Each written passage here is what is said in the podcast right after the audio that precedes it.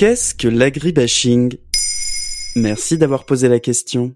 Agribashing est la contraction d'agriculture et de bashing, mettre une raclée en anglais. Ce mot est censé décrire les critiques violentes et permanentes que subissent les agriculteurs en France. Ce terme est surtout utilisé par les défenseurs d'une agriculture intensive face aux partisans d'une agriculture plus respectueuse de l'environnement. D'après une étude de l'agence Uptowns, rapportée par le média L'ADN, tout commencerait en 2014, quand un agriculteur pro-glyphosate, pro-OGM et anti-bio utilise le terme d'agriculture bashing sur son blog.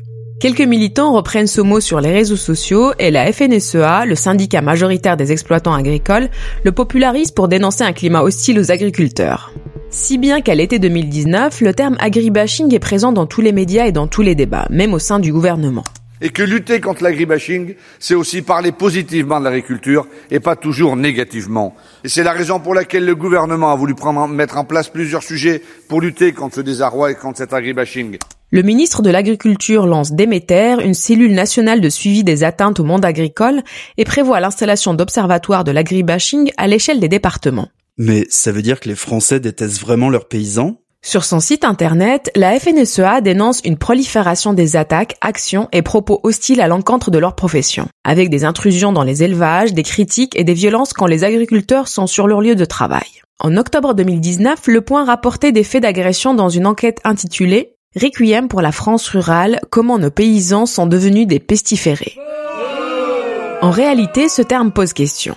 D'après un sondage Odoxa France Info Le Figaro, 8 Français sur 10 ont une bonne ou très bonne opinion des agriculteurs. Pas de quoi parler d'agribashing. L'essayiste Gilles Luneau écrit dans une tribune Sentant la pression d'un débat public sur les choix agricoles qu'elle refuse et sa traduction en affaiblissement politique, la FNSEA passe de la raison à l'émotion. Donc l'agribashing n'existe pas, c'est juste un élément de langage en fait. Ce que l'agribashing raconte, c'est surtout la vive opposition entre deux camps et deux conceptions du monde.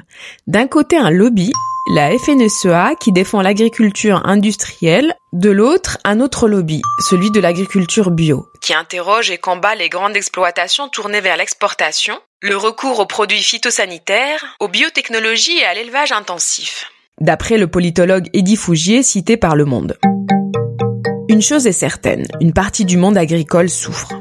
Un agriculteur s'est suicidé tous les deux jours en 2016 et selon la mutualité sociale agricole, un tiers des agriculteurs gagnent moins de 350 euros par mois. Et ça, ça n'a rien à voir avec l'agribashing. Un terme un peu simple pour résumer des problématiques beaucoup plus complexes. Voilà ce qu'est l'agribashing. Maintenant, vous savez. En moins de 3 minutes, nous répondons à votre question. Que voulez-vous savoir? Posez vos questions en commentaire sur toutes les plateformes audio et sur le compte Twitter de Maintenant Vous savez.